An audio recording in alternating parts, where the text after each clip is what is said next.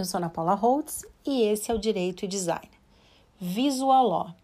Esse foi o tema do episódio anterior também, onde eu tratei das dúvidas mais frequentes: o que é, para que serve, o que o judiciário pensa sobre isso. Eu recebi várias perguntas. Aliás, eu quero agradecer a todas as pessoas que me escrevem, contando as suas experiências, desafios e resultados com o Visual Law. São vivências muito ricas e bastante semelhantes às vezes. Nos cursos presenciais, esse debate costuma render e é sempre positivo cultivar um canal de comunicação com quem também está aplicando o Law. Eu participo de alguns grupos no WhatsApp e em outros meios também e todas essas trocas rendem bastante para todo mundo. Um tema que gera muita dúvida é a relação designer-advogado e a contratação do profissional do design. Porque no direito a gente não está acostumado a contratar designer. A gente contrata peritos, a gente contrata assistentes, a gente contrata contadores, mas a gente não está acostumado a contratar designers. Então, como e quando contratar como conduzir um trabalho e qual é o papel de cada um desses profissionais. Pela minha experiência também em projetos, eu sei que não é uma relação muito simples, porque a gente trabalha no campo das incertezas. Quando a gente começa um projeto, existem muitas dúvidas e muitas questões em aberto. E conduzir todas essas questões para um bom resultado requer uma certa prática e também uma relação bem azeitada. Então eu escolhi tratar disso nesse episódio. Mas antes de falar da relação propriamente dita, é, uma dúvida também que surge é quando é que eu preciso contratar? Será que eu posso fazer algumas coisas sozinho ou será que eu preciso contratar sempre? Então, vamos começar pelo começo? Consigo fazer visual sozinho ou preciso contratar um designer? Se eu contratar um designer, contrato para fazer uma peça específica ou contrato para trabalhar no meu escritório ou junto com a minha equipe? Bom, isso depende do volume de trabalho, do teu interesse ou não em aplicar sozinho também. Primeiro cenário, vamos lá. Você quer aplicar sozinho? Tá? Eu mencionei no episódio anterior que você pode experimentando o uso de elementos gráficos aos poucos. Você pode criar um documento mais organizado no Word, inserir um gráfico, uma linha do tempo, elementos pontuais e devagarzinho. Se isso supre a tua necessidade agora, se você tem interesse em fazer sozinho, se você dá conta do volume, então não, você não precisa contratar um designer. Com estudo, principalmente muita tentativa e erro, você vai aprender a fazer algumas coisas.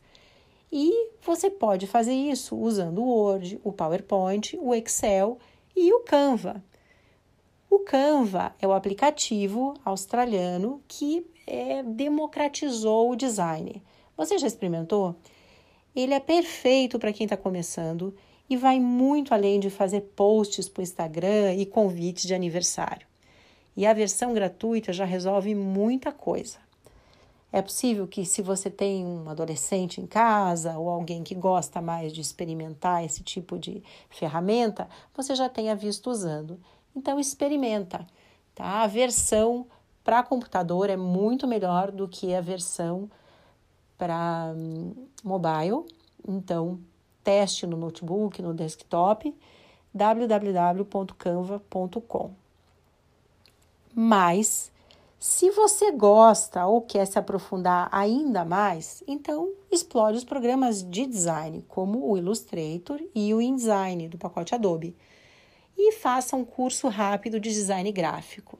Então, se você dá conta do volume sozinho, se você tem tempo para ir testando, experimentando, vai se aperfeiçoar e vai conseguir produzir peças visuais, sim. O segundo cenário, você não quer aplicar sozinho, você não tem vontade de se aprofundar, ou porque você não tem interesse, ou porque você não tem tempo. Então, sim, você precisa então contratar um designer. Você pode fazer isso pontualmente para fazer uma peça específica, ou você pode contratar um designer para ficar à sua disposição, à disposição do seu time. Em ambos os casos, você vai precisar explicar para o designer o que é que você quer. E aí nós chegamos no nó da questão. A conversa entre uma pessoa com a cabeça jurídica com uma pessoa com cabeça de design. É você quem vai explicar para o designer o que você precisa. O designer precisa entender e ele vai te explicar o que vocês podem construir juntos. E o resultado do trabalho vai corresponder à expectativa de vocês. Essa é a parte complicada.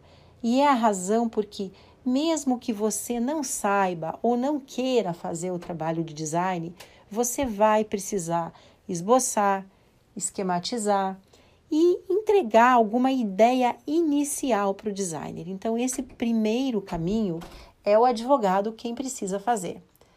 Sabe por quê? Nenhum designer vai mexer num documento jurídico sozinho. Não vai excluir parágrafos nem reinterpretar trechos. Também não vai reescrever títulos e textos sozinhos. E nem pense em entregar 10 páginas de um contrato na mão de um designer esperando que ele ou ela transforme aquilo em visual Sabe por quê? Isso é trabalho de uma pessoa com bagagem jurídica. O primeiro passo, o passo inicial, é o advogado quem vai definir quais os trechos que serão transformados em mapas visuais, aonde deve se aplicar um ícone e qual a identidade mais adequada. Lógico, o designer vai evoluir tudo isso, mas precisa partir de algum lugar. E se o advogado não passar as diretrizes, o designer vai ficar perdido, por melhor que ele seja. Bom, tem uma exceção aí. O designer advogado. O designer é acostumado a trabalhar com matéria jurídica e que tem conhecimento suficiente para interpretar um texto jurídico e transformar. Para esse designer, você pode entregar as 10 páginas de um contrato com um briefing. Esse é o meu caso e o caso de tantos designers que estão se especializando em visual law. São pessoas que navegam nos dois universos e têm condições de fazer essa ponte. Bom, mas voltando lá para a situação em que você quer contratar um designer para trabalhar no seu escritório ou departamento jurídico, você ou outra pessoa vão precisar explicar muito bem o que querem. E olha, é uma relação que vai evoluindo com o tempo. Eu conheço designers sem formação jurídica que estão tão acostumados com a matéria que depois de algum tempo eles começam até a questionar as coisas. Ah, isso aqui é uma preliminar, ali não caberia uma jurisprudência. Então, essa é a boa notícia. Os seres humanos evoluem. Bom, a maioria, né? O terceiro cenário. Você quer treinar a sua equipe para usar o Visual Law. Outro dia me perguntaram como ensinar design gráfico para uma equipe de 30 advogados do contencioso. Veja bem, nem todo mundo gosta desse negócio. A gente sabe que é necessário e importante ter uma noção, mas daí a contratar um curso de design para toda a equipe? Bom, antes de fazer um investimento, olhe para a sua equipe. Primeiro, Descubra o que as pessoas acham disso, se elas têm curiosidade, se têm vontade de aprender. Em toda a equipe, sempre tem alguém que se interessa mais, usa mais algumas ferramentas e se sente mais à vontade para experimentar. Mas muita gente tem resistência, tem medo, tem vergonha. Vergonha de não saber, de se expor. É claro que não precisa ter altas habilidades artísticas. Na verdade, não é preciso ter nenhum dom. Basta ter vontade, curiosidade e disposição para aprender. Mas a barreira é grande e precisa ser desconstruída com cuidado, sem imposição. Com certeza vão ter algumas pessoas na sua equipe que gostam mais. Invista nelas então. Não importa se elas são estagiário, uma advogada sênior, não interessa o nível. Essas pessoas vão incentivar as demais e vão puxar o movimento. Tem gente que nunca vai querer. Mas olha, se você convencer toda a sua equipe a escrever de forma mais clara e objetiva, já é meio caminho andado. Design gráfico, nem todo mundo gosta. Paciência. Uma outra pergunta que eu escuto bastante: vale a pena contratar um designer gráfico? O que, que é melhor? Treinar a equipe ou contratar alguém de fora?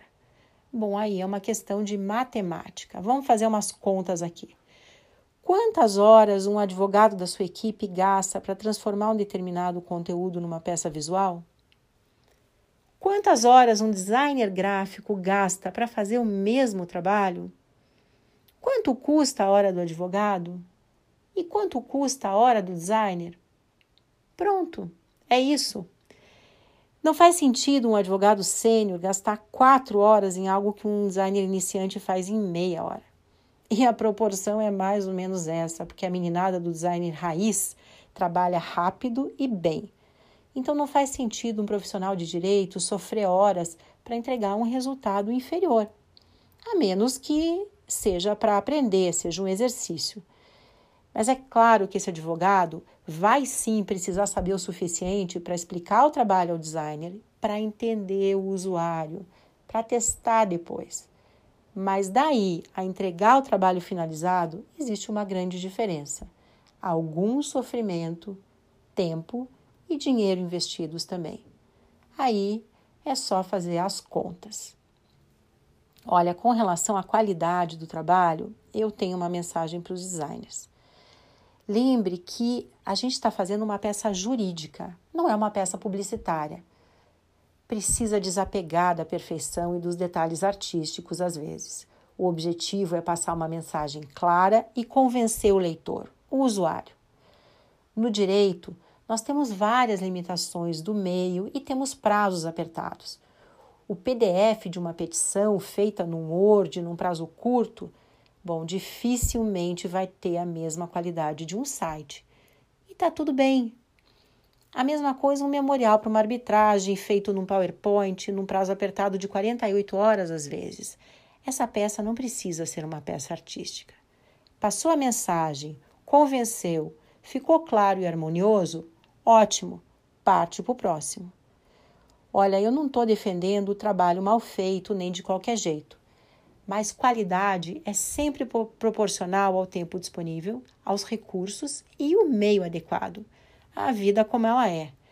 Infelizmente, no direito, nós ainda não temos orçamento igual ao das campanhas de marketing e a gente precisa fazer do limão uma limonada, entregar a mensagem e convencer. Porque design de qualidade tem um preço e não é assim vendido de baseada. Então, respeite e valorize o trabalho do designer. Você quer qualidade de material publicitário? Existem prazos e valores não dá para fazer milagre. Lembrando sempre que o importante não é ostentar, mas sim convencer e entregar a mensagem. Eu vejo alguns advogados preocupados em divulgar suas peças visuais, mostrar e impressionar a audiência. Olha, convencer é mais importante que impressionar. O que me impressiona é o que dá resultado na prática. Para finalizar, eu quero deixar a seguinte mensagem. Para fazer visual law ou encomendar um trabalho para um designer não advogado, você precisa saber organizar e transformar a informação. O designer não vai fazer isso sozinho. E é por isso que você precisa saber o básico sobre legal design e experiência do usuário. Agora, se você vai contratar um especialista em legal design, esse profissional vai transpor a informação para você obviamente sem se aprofundar nos aspectos jurídicos. Não espere expertise em direito do consumidor, direito ambiental, criminal ou qualquer outra área do direito. A profundidade técnica é do advogado que encomendou e da equipe. Afinal, o que está sendo contratado é um trabalho de design e não um trabalho jurídico. O cara do legal é o advogado, o cara do design é o designer. Os dois precisam entender um pouco de cada área para conseguir conversar e produzir um bom resultado. É complicado no início, mas, como tudo na vida, a prática ajuda muito. O Law é um mercado gigantesco, onde há muitas oportunidades para designers e advogados. Basta fazer bem feito, ouvindo o usuário e criando em equipe. Então, estude, pratique, divirta-se e conte comigo.